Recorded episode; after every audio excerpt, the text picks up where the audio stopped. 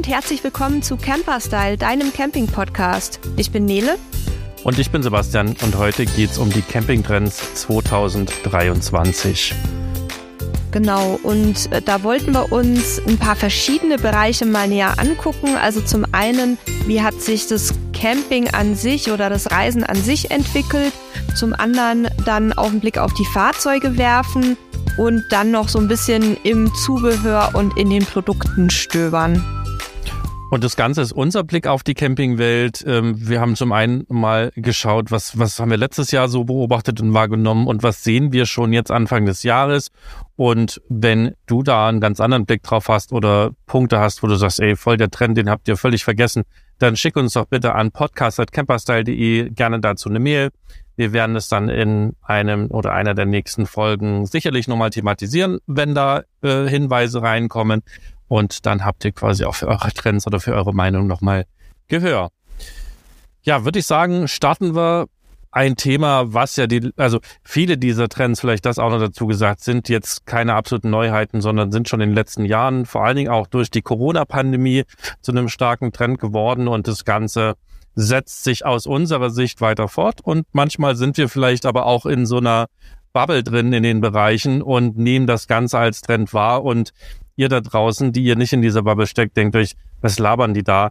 Ähm, ja, das ist vielleicht manchmal so, aber so geht's ja jedem irgendwo.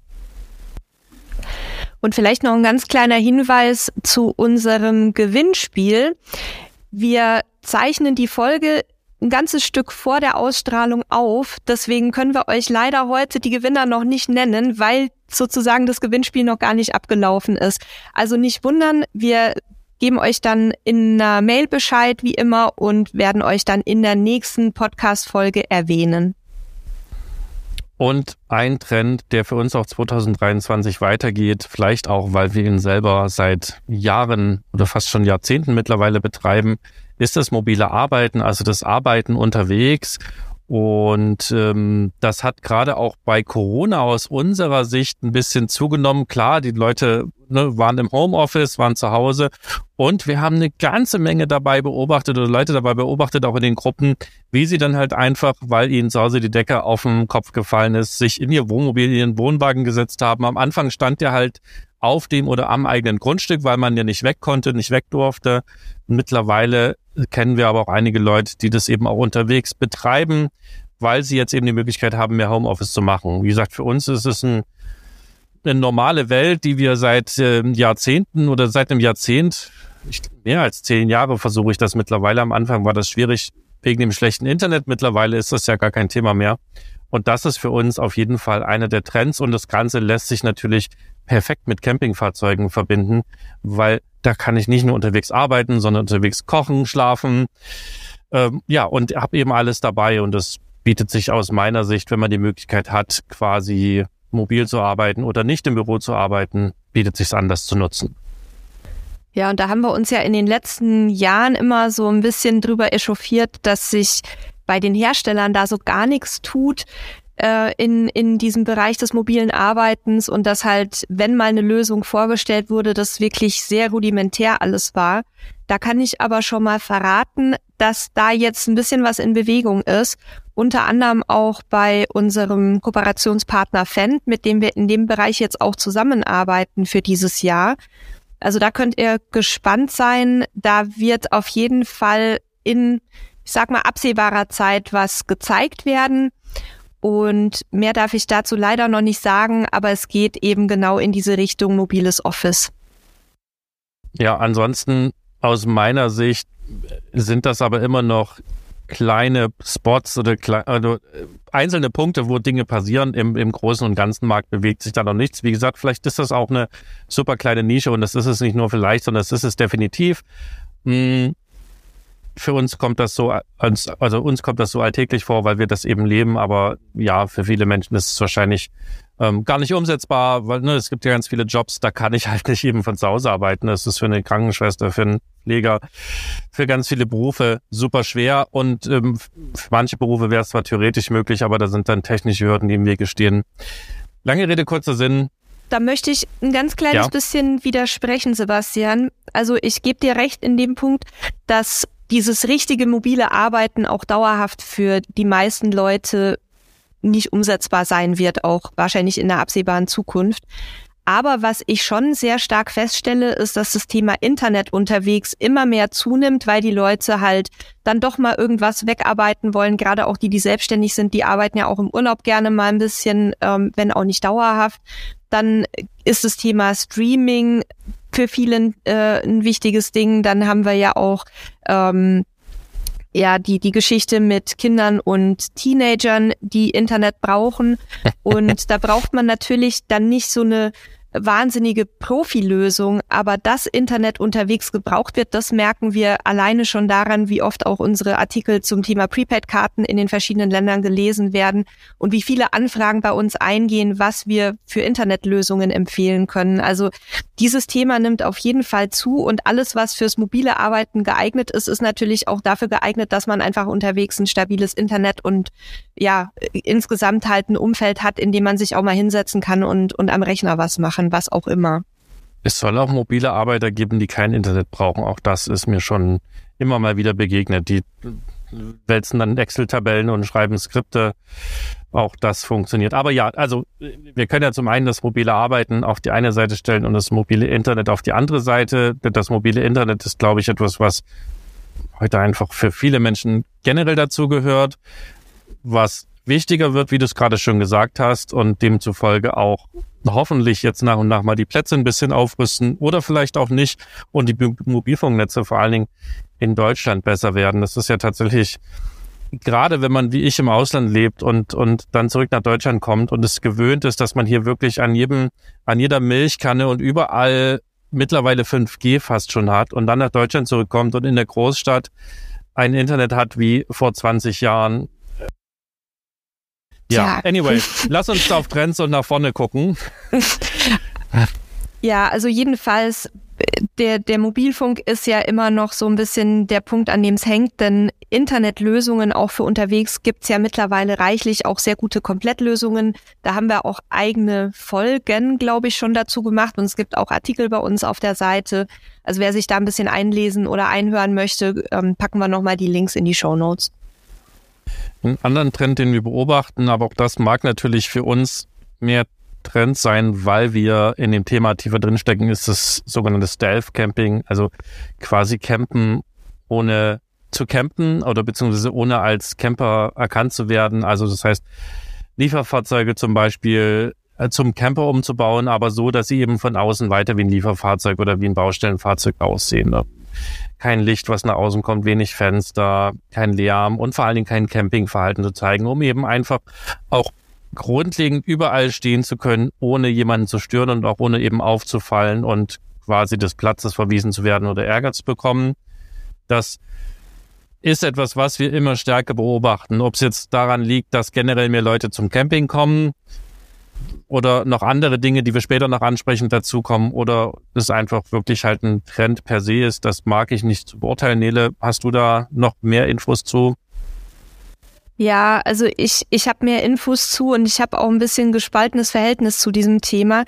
Der Trend kommt vermutlich daher, dass ja immer mehr auch Wildcamping an sich verboten wird oder freistehen. Und man sucht dann halt Schlupflöcher, wie man sich das Ganze doch noch ermöglichen kann. Und ich muss auch zugeben, dass wir selber lange überlegt haben. Wir haben uns ja jetzt ein, ähm, einen Campingbus gekauft, also noch nicht ausgebaut. Und da waren wir auch lange dran, ähm, zu überlegen, ob es ein Lieferfahrzeug wird, das dann hinten gar keine Fenster mehr hat, damit man halt mal einfach unauffällig irgendwo eine Nacht oder zwei stehen kann. Wir haben uns dann aus anderen Gründen dagegen entschieden. Das hat äh, gar nichts mit dem Thema ähm, Erkennbarkeit oder nicht zu tun, sondern äh, schlichtweg damit, dass wir ein Fahrzeug brauchten, was auch für einen Tra Personentransport im hinteren Bereich zugelassen ist. Und das ist halt bei den Lieferfahrzeugen in der Regel nicht der Fall. Ja, was halte ich davon? Also generell kann ich das total nachvollziehen. Wie gesagt, äh, wir uns hat das auch sehr gereizt. Ähm, wir wollten auch am liebsten so ein weißes Fahrzeug, was dann halt wirklich aussieht wie so ein Handwerkerwagen. Auf der anderen Seite ist es natürlich so, immer wenn man dann wieder bestimmte Regeln und Verbote umgeht, werden die dann noch strenger, wenn man es übertreibt. Das ist der Grund, warum ich ähm, da so ein bisschen zwiespältig bin. Ich persönlich finde aber nichts dagegen einzuwenden, wenn man wirklich, also sehr heimlich und unauffällig das Ganze macht, was ja in dem Namen Stealth Camping drinsteckt, also heimlich campen und ähm, die, die goldenen Regeln dafür, die man auch immer wieder liest bei Leuten, die das machen, ist halt wirklich, dass man überhaupt nicht als Camper identifizierbar ist. Also man hinterlässt keinen Müll, man macht keinen Lärm, man macht in der Regel, wie du schon gesagt hast, auch kein Licht nachts oder, oder so, dass es nicht nach außen kommt. Man stellt natürlich keine Stühle raus, man macht kein Feuer, man grillt nicht. Also es ist im Grunde die unauffälligste Art des Campens und die wird von den Leuten, ähm, die das praktizieren, sowohl in der Stadt als auch halt in, in, äh, in der freien Landschaft sozusagen umgesetzt. Ich persönlich nehme es als Trend wahr, weil es immer mehr auch den Weg ähm, auf YouTube und in die Massenmedien findet. Ich habe jetzt neulich auch in der Vorbereitung zu der Folge nochmal ein Interview gelesen mit jemandem, der das nicht erst macht, äh, seit es Mode geworden ist, sondern schon seit Jahrzehnten eigentlich. Ähm, dieses Interview packe ich euch auch nochmal in die Show Notes. Das ist ein ganz spannender Artikel ähm, zu einem Weltreisenden, der mit einem Postauto inzwischen unterwegs ist, also mit einem ausrangierten. Ähm, ja, aber also ich nehme es auf jeden Fall als kleinen Trend wahr. Natürlich auch nichts, was die Massen machen werden.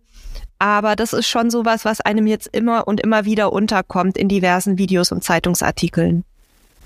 Ja, anderer recht offensichtlicher Trend ist, dass generell wieder mehr gereist wird. Das liegt einfach daran, dass jetzt immer mehr Länder sich geöffnet haben, immer mehr Dinge oder Verbote und Reisesperren und so weiter aufgehoben wurden. Selbst Neuseeland ist mittlerweile wieder offen für Tourismus und dass eben auch die ähm, ja, vieles möglich wurde wieder und vieles nach der Pandemie oder vielleicht sind wir auch noch in der Pandemie oder in der Endemie, das, das weiß ich nicht. Lange Rede, kurzer Sinn, es ist wieder mehr möglich und die Leute nutzen es auch, weil sie eben auch viele ausgehungert sind, lange keinen Urlaub gemacht haben und jetzt halt auch mal wieder raus wollen. Und wenn generell mehr gereist wird, dann wirkt sich das auf alle Reiseformen aus und davon ist Camping eben eine und demzufolge heißt das für uns, dass auch der Camping ich wollte Campingverkehr sagen, Campingbetrieb, dass einfach wieder mehr Camper unterwegs sein werden. Ob es jetzt dieses Jahr wieder super viele neue Camper dazukommen, das wird sich zeigen, ob der Trend weitergeht. Ähm, es wird sicherlich mehr Neucamper noch geben, aber wie lange das Ganze funktioniert, das wird sich zeigen. Das ist schwierig einzuschätzen tatsächlich. Aber bisher war es jedes Jahr mehr. Schauen wir mal. Ja, und damit verbunden natürlich auch der, der Trend hin zu einer deutlich gestiegenen Anzahl an Buchungen und damit verbunden auch Buchungsportalen äh, oder buchbaren Campingplätzen. Früher war es ja so, also früher, ich, ich höre mich schon an wie meine Oma, aber früher war es ja so, man ist einfach losgefahren, hat irgendwo angehalten und sich da einen Campingplatz gesucht und meistens hat es auch irgendwie geklappt. Vielleicht in der Hoch, äh, Hochsaison musste man mal irgendwie zwischendurch ähm, sich dann eine Alternative suchen, aber in der Regel sind wir tatsächlich immer ohne Reservierungen und ohne alles unterwegs gewesen. Ähm, wir merken aber auch, dass es deutlich angezogen hat. Also ich habe es ja schon erzählt, so in anderen Folgen, dass wir teilweise selbst in so Ländern wie Luxemburg, die ja jetzt nicht äh, wie Kroatien so eine Camper-Hochburg sind, ähm, vor verschlossenen Türen standen, weil einfach die Plätze voll waren. Und ähm, ja, dadurch eben, wie gesagt, eine Zunahme von buchbaren Campingplätzen über die Campingportale wie Camping Info, PinCamp. Jetzt habe ich ähm, neulich eins entdeckt, das heißt Camping Co. Ähm, auch ganz spannend. Äh, die haben auch in verschiedenen Ländern Campingplätze zum Buchen. Und ähm, ja, gerade wenn man halt irgendwie in der Hauptsaison auf einen sehr beliebten Platz fahren möchte oder mit Kindern unterwegs ist und dann äh, nicht das Gequengel vor Ort haben möchte, weil man dann irgendwie vier, fünf Plätze ansteuern muss, bis man mal was findet, dann empfiehlt sich das auf jeden Fall zu buchen. Und mittlerweile ist es so, dass, dass man bei sehr großen Plätzen ähm, also bei sehr, sehr beliebten Megaplätzen teilweise hört, dass die Leute ein Jahr oder anderthalb Jahre im Voraus buchen. Also Frühbuchungen sind tatsächlich auch im Campingbereich mittlerweile ein wichtiges Thema. Ähm, ich selber finde es ein bisschen schade, weil für mich halt immer so dieses äh, spontane Ankommen eigentlich das so eine der schönsten Sachen beim Camping waren, aber ich kann es total nachvollziehen, ähm, wenn man halt nicht wie wir irgendwie monatelang unterwegs sein kann, sondern zwei, drei Wochen Jahresurlaub hat, dass man dann halt auch wirklich auf den Platz möchte, den man sich vorher ausgesucht hat. Ja, ich wollte gerade sagen, natürlich sind spontane Sachen immer noch möglich, aber es wird immer öfter so sein, dass man dann eben ab der ausgetretenen Touristenpfade ähm, sich aufhalten muss. Äh, nicht unbedingt an den Küsten, wo alle hinwollen, nicht unbedingt an den Gewässern, sondern halt einfach so ein bisschen ins Inland jeweils muss. Dann wird es auch noch funktionieren. Aber klar, der Boom hat auf jeden Fall dazu oder dafür gesorgt, dass alles voller ist und mal so ein Campingplatz ist nicht eben in einem halben Jahr aus dem Boden gestampft und selbst ein Stellplatz nicht. Und das hängt quasi erst hinterher, weil du musst ja auch so ein bisschen das Risiko berechnen. Ne? Machst du jetzt einen neuen Campingplatz, nur weil gerade ein Boom ist, kann bedeuten, dass der in zwei, drei, vier Jahren, wenn du fertig bist, äh, abgeerbt ist und du halt Probleme bekommst. Also das ist tatsächlich ein, ein Thema, was sich langsam sicherlich auflösen wird. Also dass es so rappelvoll ist, und ähm, ich glaube aber auch, dass die Digitalisierung jetzt, also ich möchte mal noch nicht von den Digitalisierung der Campingplätze sprechen. Das finde ich persönlich noch ein bisschen weit gegriffen, aber zumindest die Digitalisierung der Buchung schreitet langsam fort und das nimmt dem Ganzen wieder so ein bisschen seinen Schrecken, weil man eben jetzt doch nochmal spontan gucken kann, ist da und da noch was frei. Und ähm, ich finde, das sind Wege, die das auch wieder so ein bisschen entspannen, wenn auch langsam. Ja, wir merken es ja bei uns selber auch, dass wir halt, ähm, wenn wir dann wirklich mal buchen oder reservieren, dass wir dann halt auch ehrlich gesagt keinen Bock haben anzurufen und dann da ewig zu probieren, bis mal einer ans Telefon geht, sondern dass man dann halt auf so ein Portal guckt und sich schnell einbucht, digital bezahlt, fertig. Ne? Also das ist schon auf jeden Fall praktisch. Und es gibt ja auch viele Möglichkeiten, dann auch noch kurzfristig so Last-Minute-Angebote oder Spontanbuchungen vorzunehmen. Ähm, das ist das Schöne, dass sich da auch die Campingplatz- und auch die Stellplatzportale inzwischen so weiterentwickelt haben, dass man sich teilweise auch ähm, so, also quasi heute oder morgen verfügbare Plätze anzeigen lassen kann. Was mich allerdings so ein bisschen überrascht hat, jetzt auch in den letzten, sagen wir mal so ein, zwei Jahren, ist das Thema private Stellplätze, wie das gewachsen ist. Also wir haben darüber ja schon öfter gesprochen. Das sind ähm, Wohnmobil- oder teilweise auch Wohnwagenstellplätze auf Grundstücken von ähm, Bauernhöfen, Weingütern, teilweise aber auch wirklich bei Privatpersonen im hinteren Gartenbereich. Kommt ganz darauf an, über welches Portal man da sucht und bucht. Und die haben wahnsinnig zugenommen. Also da sind jetzt tatsächlich ähm, in den letzten Jahren noch etliche neue Plattformen aus dem Boden geschossen. Da war ja Landvergnügen so ein bisschen der Vorreiter in Deutschland. Die hatten das auf Basis von, ähm, na, jetzt muss ich nochmal überlegen, wie das in Spanien hieß. Spain Discovery oder äh, Discovery Spain, glaube ich. Ähm, und in Frankreich gibt's auch so eine, so eine ähnliche Geschichte. Ähm, die haben das Konzept nach Deutschland geholt, dass man im Grunde halt bei ja, Privatleuten übernachten kann. Und inzwischen gibt's da aber auch richtige Buchungsportale, über die wir ja teilweise selber auch schon gereist sind, wie zum Beispiel Alpaka Camping oder Camperland. Dann gibt's noch Hinterlandcamp und zig andere. Ich habe die jetzt ehrlich gesagt nicht alle im Kopf. Das sind so viele geworden und bestimmt wurden manche auch schon wieder eingestampft. Ich finde das Konzept sehr charmant, weil man dadurch halt so ein bisschen das Freistehgefühl hat, aber einfach legal unterwegs ist und den lokalen Anbietern, die ja meistens dann Landwirte oder ähnliches sind, auch noch mal ein paar Euro dalässt. Spanier Discovery also Spanier Discovery wird wirst als Portugiesen hier aussprechen, aber Espania ähm, Discovery, ähm, genau. Espania Discovery ist quasi das Spanien oder das Landvergnügen in Spanien. Und ja, letzten Endes diese diese privaten Stellplätze, die fangen quasi am Ende müssen die Überlastung der Campingplätze ja auf ähm, und und bieten eben auch ja, wie du es gerade gesagt hast, ne, so eine so eine Alternative weg von den riesigen Plätzen, also mit, mit Hunderten oder Tausenden Stellplätzen hin zu, zu ganz kleinem und diesem, diesem Einsamkeitsgefühl wieder. Ne? Also am Ende des Tages geben eben diese Plätze so das, das, was zum Teil verloren gegangen war. Also das ist auch wieder unser Blick auf die Geschichte. Ne? Ich habe überhaupt nichts dagegen, wenn Menschen äh, drei, vier Wochen, fünf Wochen, acht Wochen auf dem Campingplatz stehen. Völlig fein, ist nicht unsere Welt, ähm, aber bin ich völlig fein mit. Aber diese Privaten geben häufig eben so ein, so ein kleines Freiheitsgefühl wieder zurück. Man ist doch für sich, man, man ist da alleine und so weiter. So, ähm, das, das finde ich halt ganz, ganz spannend. Und wie gesagt, es schafft einfach, und es hat kurzfristig, weil es ja mit wenig Risiko verbunden ist, auch für die Betreiber eben kurzfristig eine große Menge nochmal an Plätze eben äh, zur Verfügung gestellt, die eben auch das Ganze deutlich entlastet haben und entspannt haben aus meiner Sicht. Vielleicht noch interessant bei diesem Thema.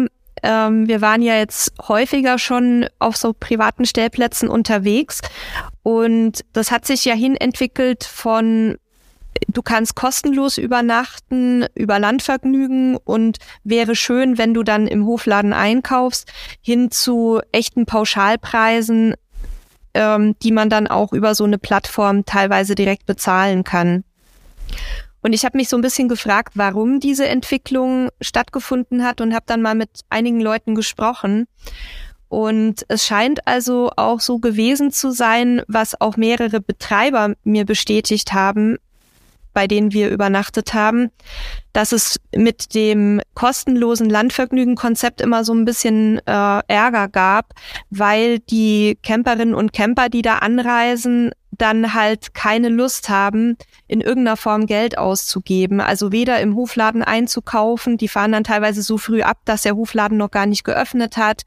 Ähm, oder dass man nicht eingesehen hat, warum man jetzt für eine Toilettenbenutzung oder für Strom oder für Duschen oder so Geld bezahlen soll. Und ähm, die Betreiber haben mir halt gesagt, ihnen ist es dann lieber, eine günstige Pauschale anzubieten, weil dann es keine Diskussionen gibt, dann gibt es keine Konflikte, sondern quasi beide Seiten wissen, worauf sie sich einlassen. Und ähm, ja, jeder weiß, was er halt zu tun und zu lassen hat, sozusagen. Und das finde ich persönlich ein bisschen schade, dass das so kommen musste, weil eigentlich hat mir immer das Konzept auch gut gefallen, dass man dann einkauft, sich noch ein bisschen Verpflegung im Hofladen mitnimmt. Aber da scheint es halt auch etliche Leute gegeben zu haben, die das so nicht umsetzen wollten. Ja, mag ja, wir haben im Vorfeld auch schon ein bisschen drüber gesprochen, auch an der Kommunikation zu liegen. Ne? Wenn du natürlich damit wirbst, dass die Stellplätze kostenlos sind, dann muss man sich auch nicht wundern, dass Menschen das ja. einfach wörtlich nehmen und vielleicht nicht wie wir auch einen unternehmerischen Blick drauf haben ne? und sozusagen zu schauen, ja, okay, ne, die müssen ja, irgendjemand muss den Platz da zur Verfügung stellen und selbst wenn das noch ein bisschen Wiese ist, kostet die irgendwo Geld, Steuer und so weiter und so fort. Ähm, den Blickwinkel muss auch nicht jeder haben, das ist völlig okay, aber an der Stelle ist halt genau dieses, die, diese Schwierigkeit, wenn ich es halt mit kostenlos kommuniziere und dann ja. im Kleingedruckten steht, ja, aber es wird erwartet, dass im Hofladen einkauft, ist das für uns klar, aber sicherlich nicht für jeden. Und da ist dann wahrscheinlich, oder nicht wahrscheinlich, man sieht es jetzt Konfliktpotenzial ähm, quasi ein bisschen vorprogrammiert. Sehr schade. Vielleicht ändert man das ja in der Kommunikation noch, ne? Wollte ich gerade sagen. Also da, da bin ich gespannt, ob Landvergnügen ähm, die Kommunikation dahingehend anpasst, weil ich davon ausgehe, dass die Betreiber ja auch dann entsprechende Rückmeldungen geben. Und ich sag mal, wenn, wenn wir jetzt letztes Jahr auf fünf, sechs Plätzen waren und davon sagen mir vier Betreiber unabhängig voneinander in völlig unterschiedlichen Regionen dasselbe, dann ist ja schon davon auszugehen, dass es ähm, vielleicht nicht repräsentativ, aber doch zumindest ein häufiger auftretendes Problem ist. Ja, wir werden sehen. Das ist auf jeden Fall, uns hat das auch immer viel Freude bereitet. Für uns war auch das Hofladen-Einkaufen eigentlich immer das Erlebnis generell, weil ja, wir essen super gerne und ich freue mich einfach über jeden neuen Laden, wo es dann ne, lokale Sachen gibt. Also für mich war das immer ein Riesenerlebnis, aber auch das mag wahrscheinlich oder sicherlich nicht jeder. Ähm, und, und dann ist es vielleicht noch ein bisschen nervig oder wie auch immer. Lange Rede, kurzer Sinn. Landvergnügen hat uns immer viel Vergnügen gemacht und wenn man das vielleicht einfach ein bisschen anders in der Kommunikation aufbaut, ne, das muss ja auch nicht unbedingt kostenlos sein. Das ist natürlich ein netter Werbegag oder netter Marketing-Gag auch oder nicht ein Gag, aber Marketing-Aufhänger gewesen. Aber das kann man vielleicht dann auch ein bisschen anders machen, dass das ein passend ist. Ein letzter Vorschlag dazu, man könnte es den Leuten ja freistellen, ob sie eine Pauschale bezahlen möchten oder lieber einkaufen. Dann kann es jeder so gestalten, wie er oder sie das möchte. Aber damit soll es jetzt auch äh, genug zu dem Thema gewesen sein. Kommen wir zum nächsten Punkt, den wir ja auch äh, praktizieren, nämlich Camping mit Haustier. Genau, primär mit Hunden, ne, die meistverbreiteten, weil am aller, generell meistens am einfachsten, weil der häufig sowieso überall mit hinkommt, aber auch Katzen und Ziervögel und Reptilien, was wir nicht alles schon unterwegs gesehen haben. Also ich denke, nach dem Hund ist die Katze so das zweithäufigste Tier, was mit unterwegs ist, aber da gibt es eben schon Exemplare, für die ist das Reisen nichts. Es auch, gibt auch Hunde, für die ist das Reisen nichts. Also das ist äh, jetzt auch durchaus nicht so, dass jeder Hund es geil findet, mit dem Camper zu fahren und unterwegs zu sein. Das muss man einfach individuell checken. Aber auch hier, wenn mehr Menschen eine Reiseform nutzen, sind eben auch mehr Haustiere dabei. Es gibt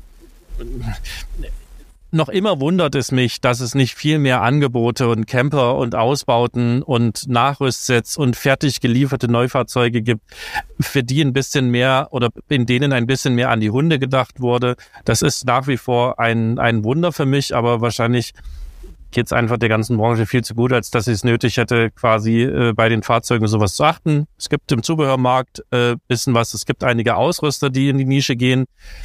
Und ähm, das ist auch ganz spannend. Und klar, man braucht auch nicht viele Dinge unbedingt für seinen Hund. Ne? Also klar, es ist geil, in der Heckgarage ne, eine eigene Box zu haben und eine Außendusche dort zu haben und eine Rampe zu haben.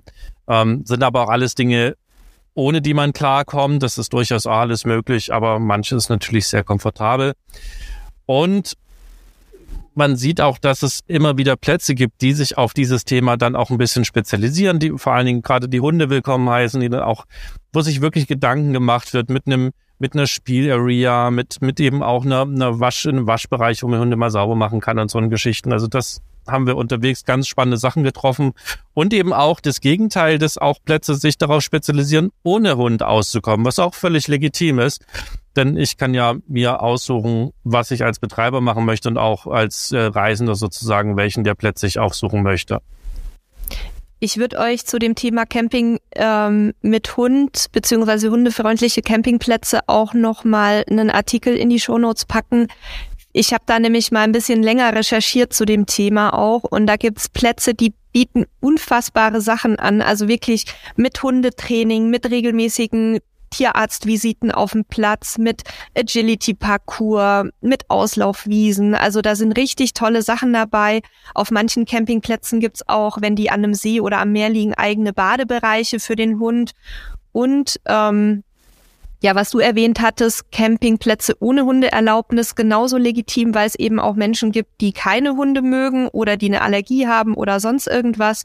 Auch diesen Artikel ähm, verlinke ich nochmal in den Show Notes, damit ihr da auch gucken könnt, wenn eine der beiden Optionen für euch in Frage kommt. Ja, was wir ansonsten noch beobachten, ist das Thema Nachhaltigkeit. Das ist jetzt nicht nur im Campingbereich ein Trend. Im Campingbereich ist es vielleicht noch relativ neu und ich glaube auch noch nicht in der breiten Masse ein großes Thema. Aber generell wird, glaube ich, das Bewusstsein für unsere Umwelt immer größer. Also je mehr eben die Umwelt uns auch zeigt, dass es da vielleicht Probleme gibt.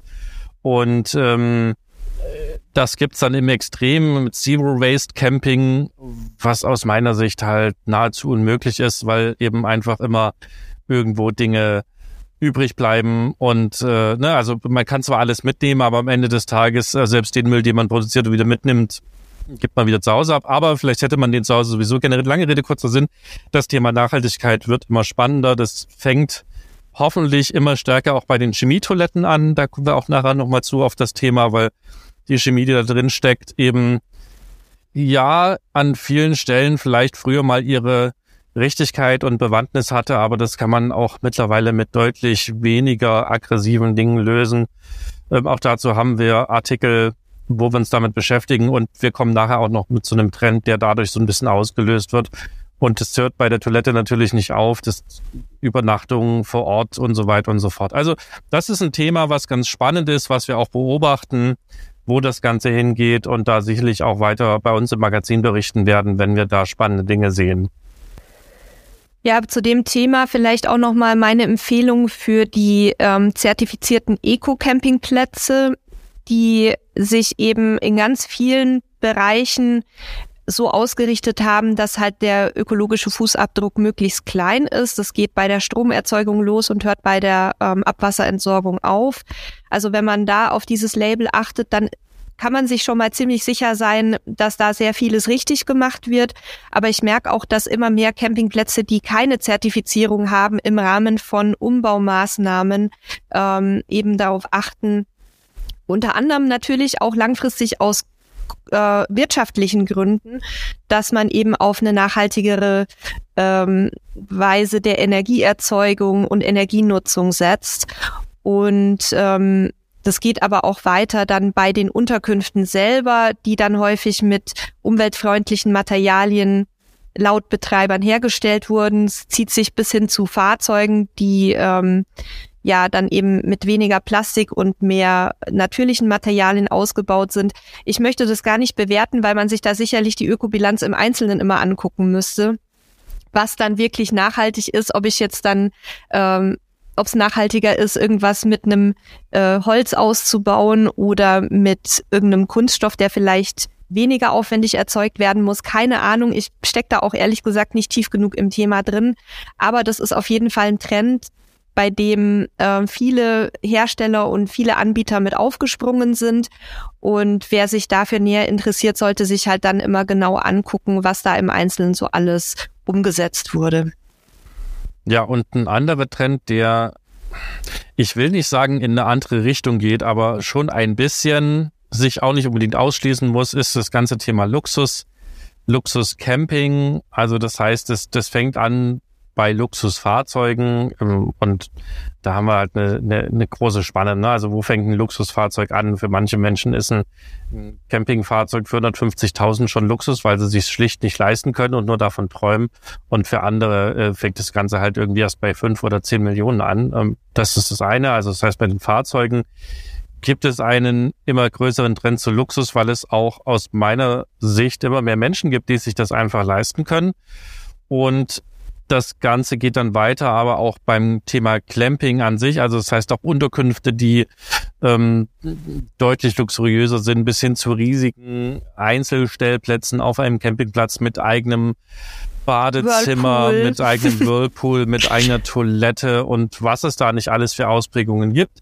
Und das Ganze auch weiter getrieben oder was äh, weiterentwickelt auf die äh, Mietunterkünfte. Also, dass äh, man quasi zwar auf einem Campingplatz ist, aber mit einem Pkw oder gar mit Flugzeug und, und so weiter anreist und dann eben dort ein Tiny Home vielleicht auch ein großes Tiny Home mietet oder ein, ein Mobile Home mietet oder eine Jorte oder was es da alles gibt und das Ganze halt auch sehr häufig in sehr luxuriöser Ausführung. Also das ist auch ein Thema, was wir weiterhin als klaren Trend sehen. Sicherlich auch in einer Nische, weil man muss es sich leisten können und wollen. Aber trotzdem sehen wir, dass da immer mehr entwickelt und ausgebaut wird. Da waren ja letztes Jahr auf dem Caravansalon im Sommer auch wahnsinnige Mobil- und Tiny Homes. Also wirklich auch stylisch und, und rausgeputzt und von der Inneneinrichtung her auch sehr komfortabel. Also das ist auf jeden Fall auch was, was immer mehr Leute, glaube ich, nicht nur für ihren Urlaub in Frage äh, zieh oder oder in, ähm, zur Auswahl haben, sondern immer mehr geht ja auch beim Wohnen in der Nische, aber trotzdem der Trend zum Tiny Home. Man sieht es in den Massenmedien reichlich, dass dann ganze äh, kleine Baugebiete ausgewiesen werden in verschiedenen Städten, ähm, wo eben Tiny Homes aufgestellt werden können. Das ist sicherlich auch nicht für jedermann was, aber ja, ist auf jeden Fall eine gute Möglichkeit, sowas mal auszuprobieren im Urlaub, wenn man sich mit dem Thema näher beschäftigen möchte. Und auf den Campingplätzen selber glaube ich schon, dass es ein, äh, ein bisschen mehr als eine Nische ist. Wir hatten darüber ja auch mit dem Uwe Freers von Pincamp neulich mal ausführlicher gesprochen.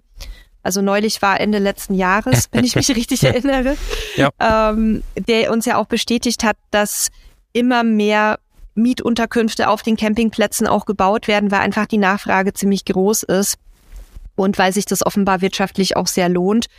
Und da gibt's allerhand, also die klassischen Mobilheime natürlich, aber dann auch so kleine Campingpots, irgendwelche Luxusbaumhütten, äh, Luxuszelte, also gibt kaum was, was es nicht gibt. Wer sich da mal ein bisschen näher mit ähm, befassen möchte, kann sich auch gerne mal die Seite von Utopia angucken. Die haben das ja wirklich perfektioniert mit den Glamping-Unterkünften in naturnaher Umgebung. Also da gibt's eine ganze Menge.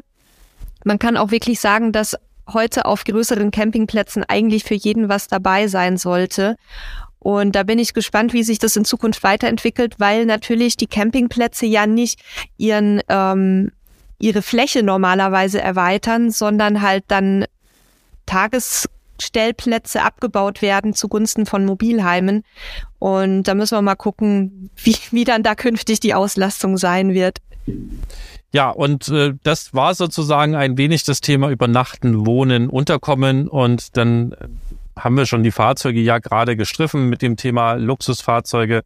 Gucken wir nochmal so ein bisschen in die Campingfahrzeuge rein, weil das ja auch ein sehr großer Themenbereich ist und was uns hier sicherlich weiter dieses Jahr noch ein ganzes Stück begleiten wird, sind die Lieferengpässe an verschiedenen Ecken, vor allen Dingen auch bei den Triebfahrzeugen, also bei den, bei den Unterbauten für viele Wohnmobile. Gerade der Ducato hat da ja so ein bisschen Lieferschwierigkeiten gehabt und das Ganze mit einer größeren Nachfrage hat dazu geführt, dass viele Hersteller ihre Lieferzusagen nicht einhalten konnten und sehr stark verzögert haben. Zum einen gibt's da also noch einen großen Rückstau, den wir mit ins, diese, ins, ins Jahr 2023 quasi genommen haben. Und zum anderen ähm, ist der auch nach wie vor da und wird auch noch ein bisschen bestehen. Also man sieht zwar an den Weltmärkten, dass viele Rohstoffe und so weiter wieder verfügbar sind und es ist das bessert und dass ja auch die Transportwege wieder besser funktionieren und äh, die Zeit der großen Lockdowns, die ja auch sehr viel verzögert haben, auch wahrscheinlich, wir werden sehen, vorbei ist, ähm, aber zumindest so sieht es erstmal aus. Und damit mag sich das Thema dieses Jahr ein bisschen entspannen, aber dadurch, dass halt so weit sich zurückgestaut hat, wird es, glaube ich, noch begleiten. Und das ist halt schade für, oder was heißt schade? Es ist für die blöd, die noch kein Fahrzeug haben und jetzt gerne unbedingt jetzt haben möchten. Ähm, da haben wir auch in einer letzten Folge noch ein paar Tipps gegeben, also dass man gerade auf Messen eben schauen kann oder auch bei Händlern, was ist eben verfügbar und dann halt unter Umständen Kompromisse eingehen muss, wenn man schnell ein Fahrzeug haben will. Aber das ist eben auch die Chance für andere Hersteller. Gerade der Ducato hat eine ganze Menge Wettbewerb bekommen von Mercedes, von VW, von Ford, äh, von Citroën. Auch wenn das teilweise dieselben Chassis sind oder ne, derselbe Unterbau ist, weil man sich da zusammengetan hat, sind eben auch gerade die kleineren Fahrzeuge eben Wettbewerber geworden, weil da eben eine Verfügbarkeit da war und auch immer mehr Hersteller dort Fahrzeuge oder Aufbauten draufsetzen. Und gerade auch die kleineren Fahrzeuge haben sehr davon profitiert, weil zum einen die Einstiegshürde nicht so hoch ist, was den Kaufpreis angeht, und zum anderen eben da noch Fahrzeuge besser verfügbar waren. Ja, die, die kleinen Fahrzeuge sind auch so ein Stichwort, ähm, was man jetzt eben auf Messen als wirklich riesigen Trend aus meiner Sicht sehen konnte. Ähm, also wir, wir haben hier angefangen bei den Mini-Campern, also diese sogenannten Hochdachkombis, ähm, die es ja schon immer von verschiedenen Marken gab, aber die mittlerweile teilweise auch von den Herstellern selbst, also von den Automobilkonzernen selbst als ausgebaute Campingfahrzeuge angeboten werden. Ähm, zum Beispiel von VW und Mercedes. Dann haben wir aber auch ähm, die kleineren Vans, also Campingbusse, sehr stark im Trend. Da gibt's ja mittlerweile auch ähm, nicht nur sehr, sehr große Vermieter, die Campingbusse anbieten, ähm, sondern äh, ja auch viele Ausbauer, die in dem Bereich tätig sind. Und nochmal so als kleiner Tipp, die Vermieter, die Großen verkaufen auch ihre Mietfahrzeuge meistens nach, nach einer Saison oder nach einem Jahr. Hast du da Erfahrung? Also beides kann ja das gleiche sein. Also ein Jahr kann eine Saison sein letzten Endes. Ähm, muss dann immer gucken, ob man halt, also ich bin da generell äh, zwiegespalten. Es ist zum einen eine Möglichkeit, an Campingfahrzeuge zu kommen preiswert glaube ich nicht, weil nee. die Nachfrage ist so wir gigantisch. Haben. Wir haben selber auch da gesucht, weil wir ja keinen gefunden haben am Anfang. Also preiswert kann man es wirklich nicht nennen. Und, und die Frage ist halt auch generell, will man in, in Vermietfahrzeug äh, besitzen, das, das kann eben alles in Ordnung sein, das kann aber halt auch äh, wirklich runtergerockt sein, weil es halt schon in der Zeit, wo man den Motor noch ein bisschen einfahren sollte und ein bisschen pfleglich bannen sollte, halt äh, getreten wurde wie das Böse. Man weiß es nicht. Ähm, heutige Fahrzeuge können auch eine ganze Menge mehr ab, als es vielleicht vor 20 Jahren der Fall war. Aber ich bin da immer noch ein bisschen skeptisch. Ähm, trotz alledem kann es eine Möglichkeit sein, zumindest an ein Fahrzeug zu kommen. Also es geht ja heute gar nicht mehr unbedingt darum, günstig eins zu kaufen, sondern es geht oft ja überhaupt, überhaupt darum, eins zu bekommen. Ne? Das, ja.